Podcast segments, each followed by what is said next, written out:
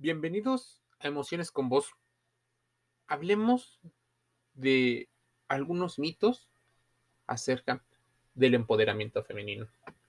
Para muchos, la palabra empoderamiento podría tener dos vertientes en su forma de ser estudiada.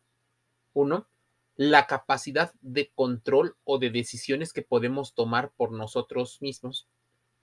Y la otra giraría en torno a la jerarquía que tenemos en una situación determinada.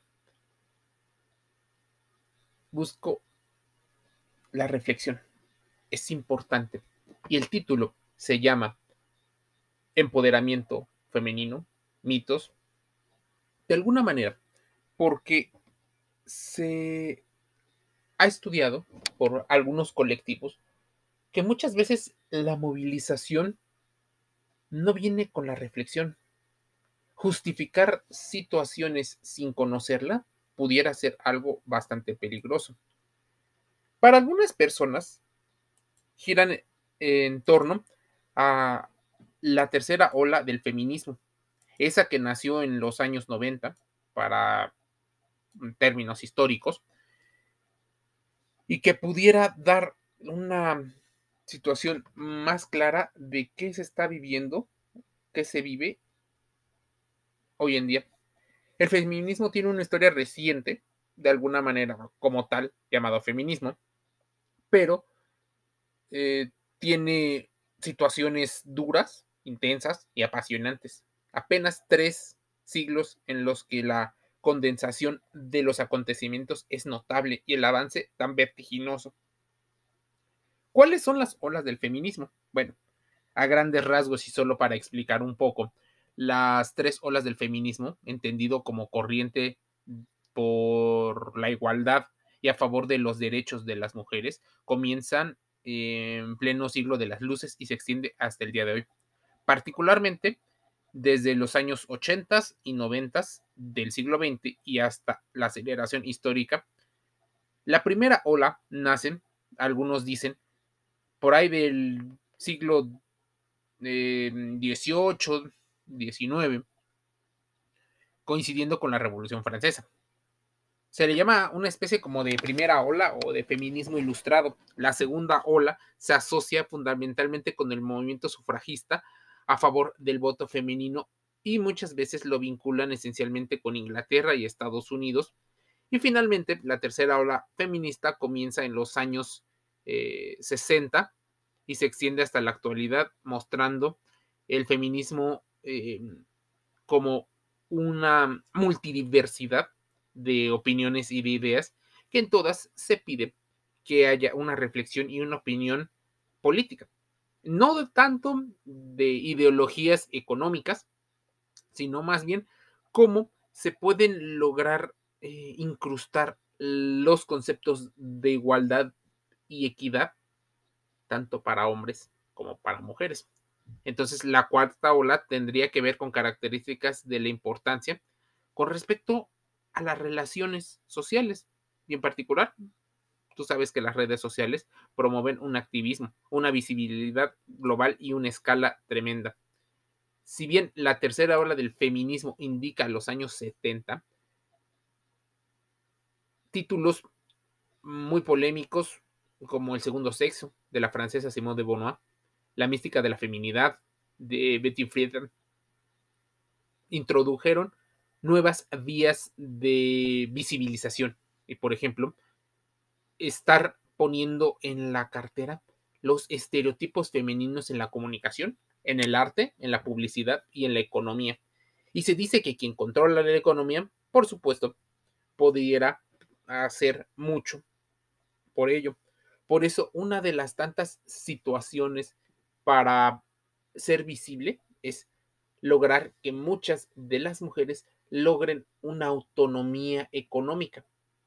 Tal vez a partir de la revolución industrial y siguiendo con los años de la posguerra, de la Segunda Guerra Mundial, estemos viendo situaciones en las cuales las personas se introducen al mercado laboral tal vez por mayor eficiencia o por aumentar la economía. No sabemos si es una situación eh, que fue orientada por los industriales para que hubiera más eh, personas, tanto que consumieran como que trabajaran. Y ahí es donde muchas veces hay un concepto que genera mucha ámpula, patriarcado.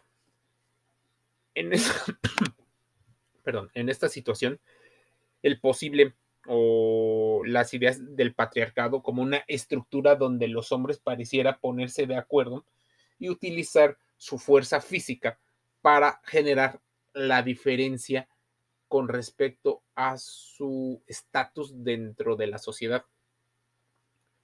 Es importante entender que los retos para la tercera ola y la cuarta ola del feminismo son múltiples desde lograr la sororidad entre mujeres, porque muchas entre ellas se pelean y se critican. Es más, una mujer está haciendo algo, por ejemplo, a partir de, lo, de sus creencias, hacer una situación, inmediatamente habrá otra mujer que la critique o que se critique ella misma, cuál es eh, una situación donde empoderar tiene que ver mucho con el conocimiento emocional, pero también con la reflexión racional buscando información con respecto a esto, surgieron diversos eh, temas.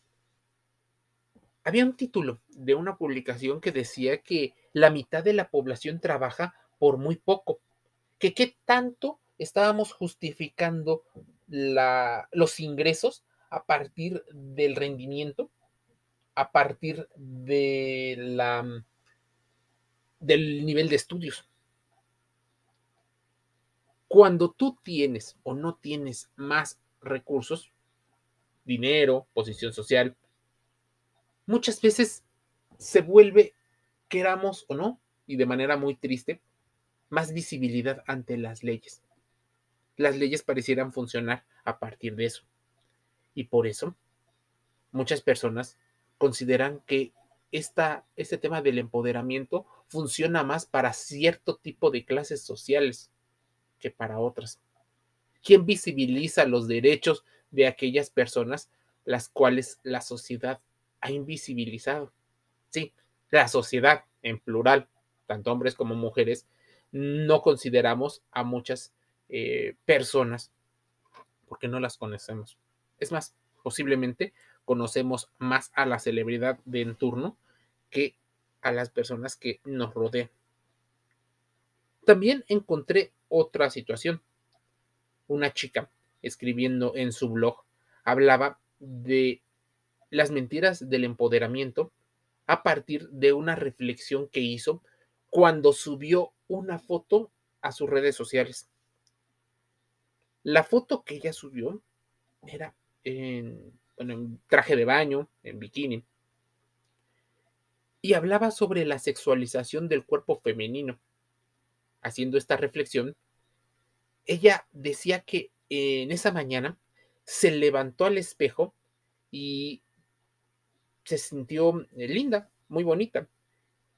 Muchos años había batallado contra su cuerpo y contra las inseguridades que parecieron desvanecerse por un instante cuando se tomó esa selfie. La chica del espejo o el reflejo tomó posesión de todo el espacio.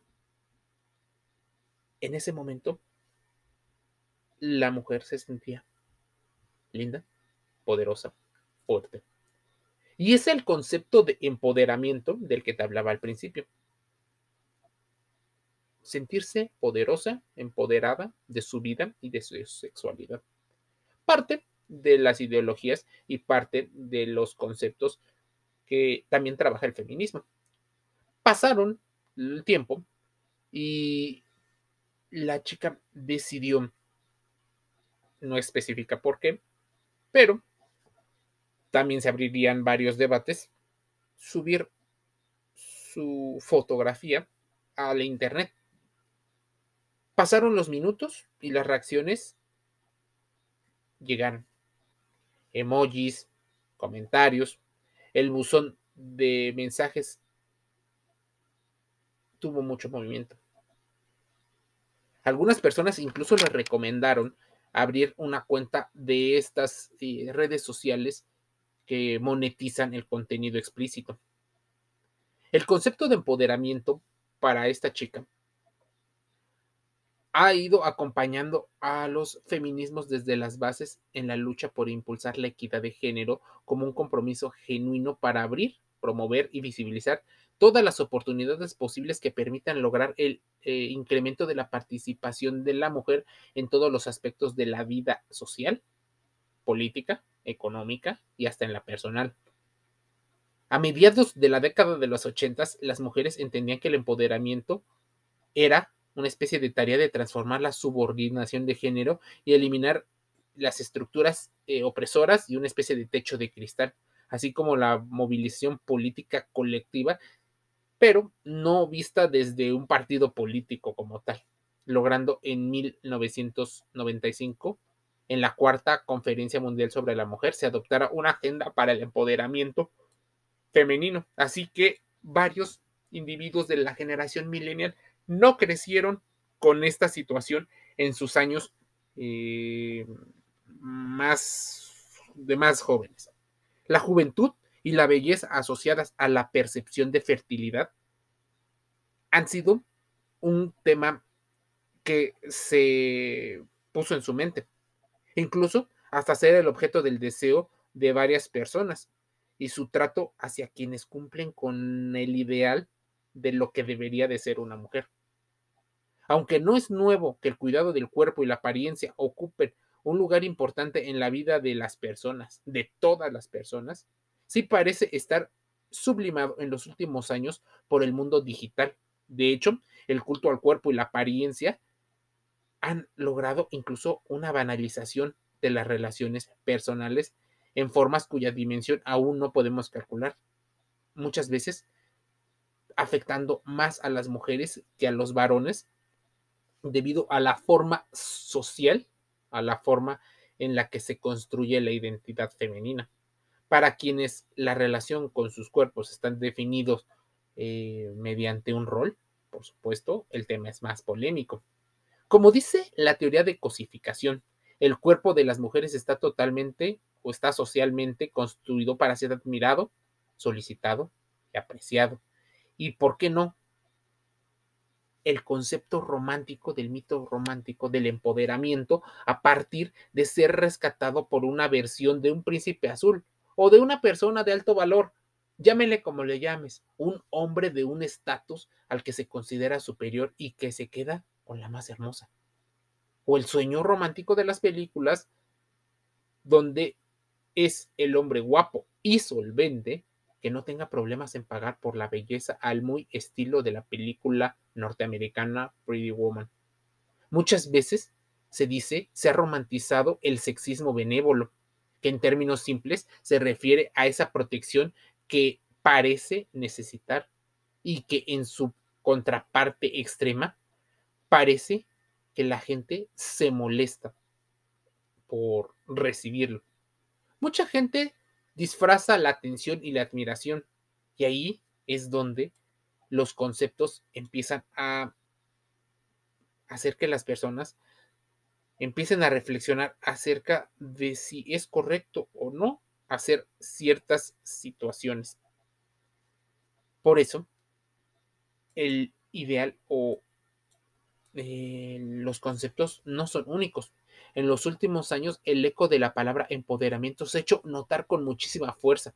Emocionalmente, es una palabra que engloba muchísimo y es justo una palabra, un concepto que abandera un símbolo, el que puede ir muchísimas cosas y deja de manera subjetiva a la interpretación de otras tantas es importante entender que, sin embargo, parece que hoy en día conceptos como empoderamiento, patriarcado, han hecho marketing de ello.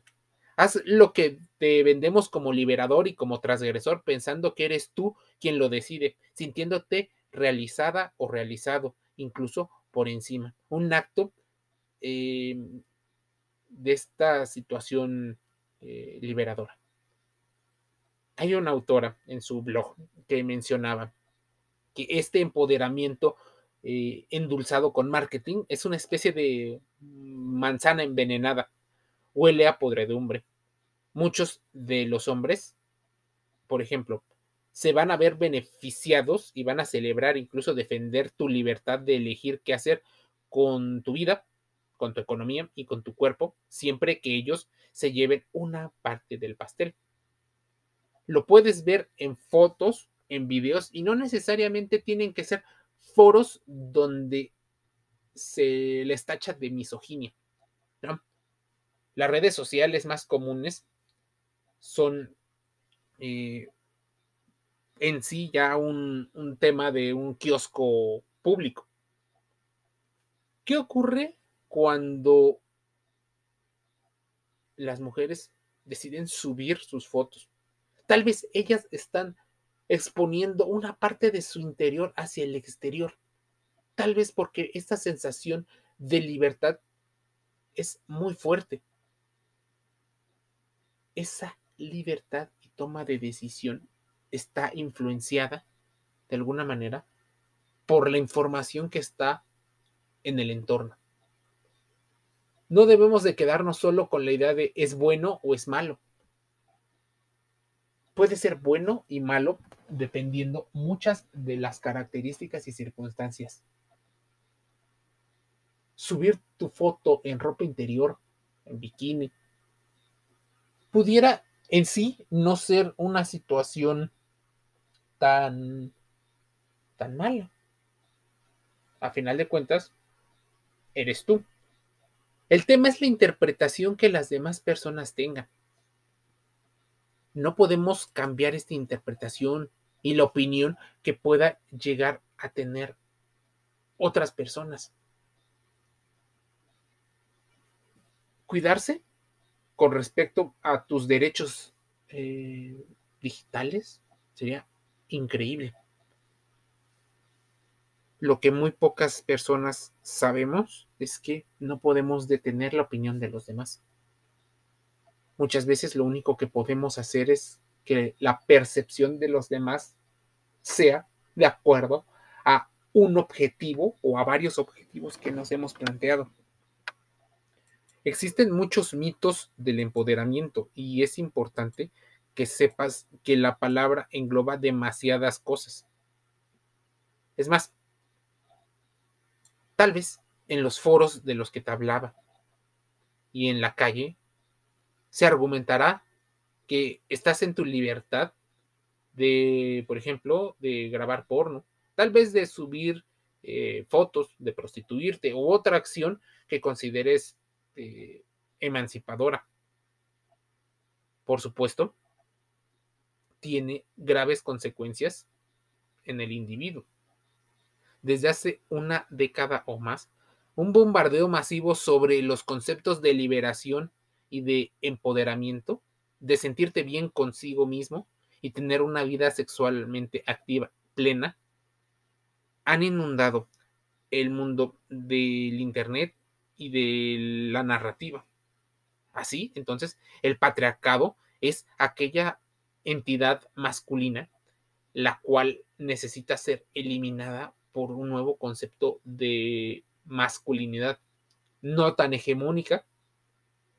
Y ahí es donde viene esta parte eh, socialmente construida y lo que está relacionado con la genética.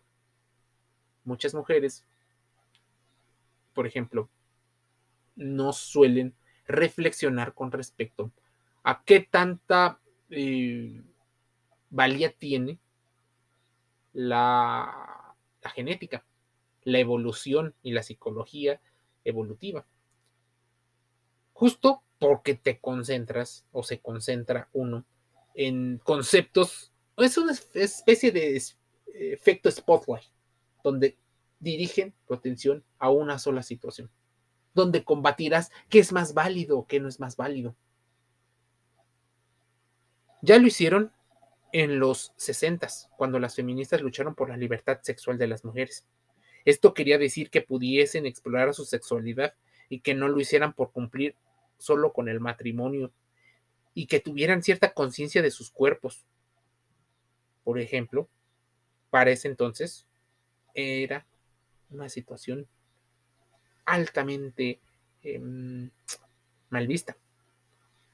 Muchas de las mujeres dijeron pasar de ser unas eh, chicas mojigatas a ser unas mujeres liberadas. Por supuesto, todo esto siguiendo la vara de medir patriarcal. Lo de mujer emancipada no te lo ganas por ir en contra de la verdadera razón de tu opresión, sino reforzándola, poniéndote al servicio del contenido. ¿Quiénes son los mayores consumidores de, por ejemplo, de la industria pornográfica? Los hombres. Ellos esperan un producto o un servicio, la fantasía de la convivencia que te dan las plataformas. Así que una foto puede ser vista de diversas formas. Eso es el tema. Si te sientes liberada, está bien. Podría hablar un poco de tu historia. Si las personas lo ven con morbo, habla un poco de su historia. Pero existen muchas más versiones. Lo importante de esta reflexión y de los mitos de pues del empoderamiento tienen que ver con poder. Según la psicología social, el poder se define como la capacidad de influir en los demás y de controlar algunos o la mayoría de los resultados. En el caso de muchas mujeres, cómo podrían aumentar el poder que tienen sobre sí mismas, sobre su entorno y también, ¿por qué no?, sobre los hombres. Muchas pensarán, por ejemplo, que la sexualización es uno de los varios mecanismos. No estamos hablando si es bueno o malo, sino que es un mecanismo, ya que una foto en calzones o sugerente podría conseguir fácilmente atención, podría conseguir opiniones, visibilización. Incluso hay quienes han llegado a decir que el empoderamiento a través de la sexualización ha dominado la tercera ola del feminismo. Pero en este punto tenemos que diferenciar entre el sentimiento subjetivo de empoderamiento y el hecho real de ejercer el poder. Muchas veces podemos admitir que el empoderamiento subjetivo se da en una estructura social donde muchas veces las mujeres son valoradas por ajustarse a cánones sociales de belleza y de conducta, y en la que son más o menos aceptadas mientras se adecuen a esos patrones establecidos. Por supuesto, no por ellas o no por las mujeres, sino por aquellos consumidores. Ley de oferta y demanda muchas veces les han metido en la cabeza aquella posibilidad de exigir más en las relaciones interpersonales y exigir poder. Por supuesto, mucho tiene que ver con la forma en la que procesa la información las personas y los antecedentes sociales y culturales que engloba todo esto. Por supuesto, nos venden el marketing, la idea, por ejemplo, de ser 24/7 sexys, de poder tener relaciones con quien tú quieras. Y de alguna manera, estas situaciones no están tan mal. El gran tema es que no hablan de las posibles consecuencias. Pareciera que te han dominado con la libertad. Y ahí vienen las reflexiones y las conclusiones. La libertad es un término que puede ser un tanto ambiguo y generalista. Empoderamiento pudiera ser lo mismo. Te hablé del efecto Spotlight. Te hablé del efecto Halo. Te estoy hablando de los sesgos cognitivos. Muchas veces tomamos partida de diversos conceptos, pero no los reflexionamos y no los analizamos. ¿Por qué? Porque nos quedamos con la narrativa hegemónica de lo que creemos y con lo que nos identificamos. Así, ten en cuenta esta situación antes de poder criticar a otras personas. Emociones con vos. Un podcast de reflexión. Cae en información para evitar algunos tipos de brotes ansiosos intenta eh, guardar la calma porque hay respuesta para muchas cosas, aunque hay ya ciertas narrativas donde te diga que hay o no hay eh, esperanza. No caigas en los conceptos generalistas que sueles también atacar, porque es muy curioso eh, criticar a las personas que piensan de una ideología diferente a la tuya. Muchas veces atacamos y terminamos haciendo las mismas acciones que otras personas hacen con nosotros, pero no identificamos los mecanismos. Respeto, importante para el diálogo, la convivencia y la reflexión. No hay que imponer, se trata de dialogar. Emociones con vos en Apple Podcast, Spotify, Google Podcast, Amazon Music, Audible, los podcasts de Google Podcast, de Anchor FM y iHeartRadio. Nos escuchamos el día de mañana.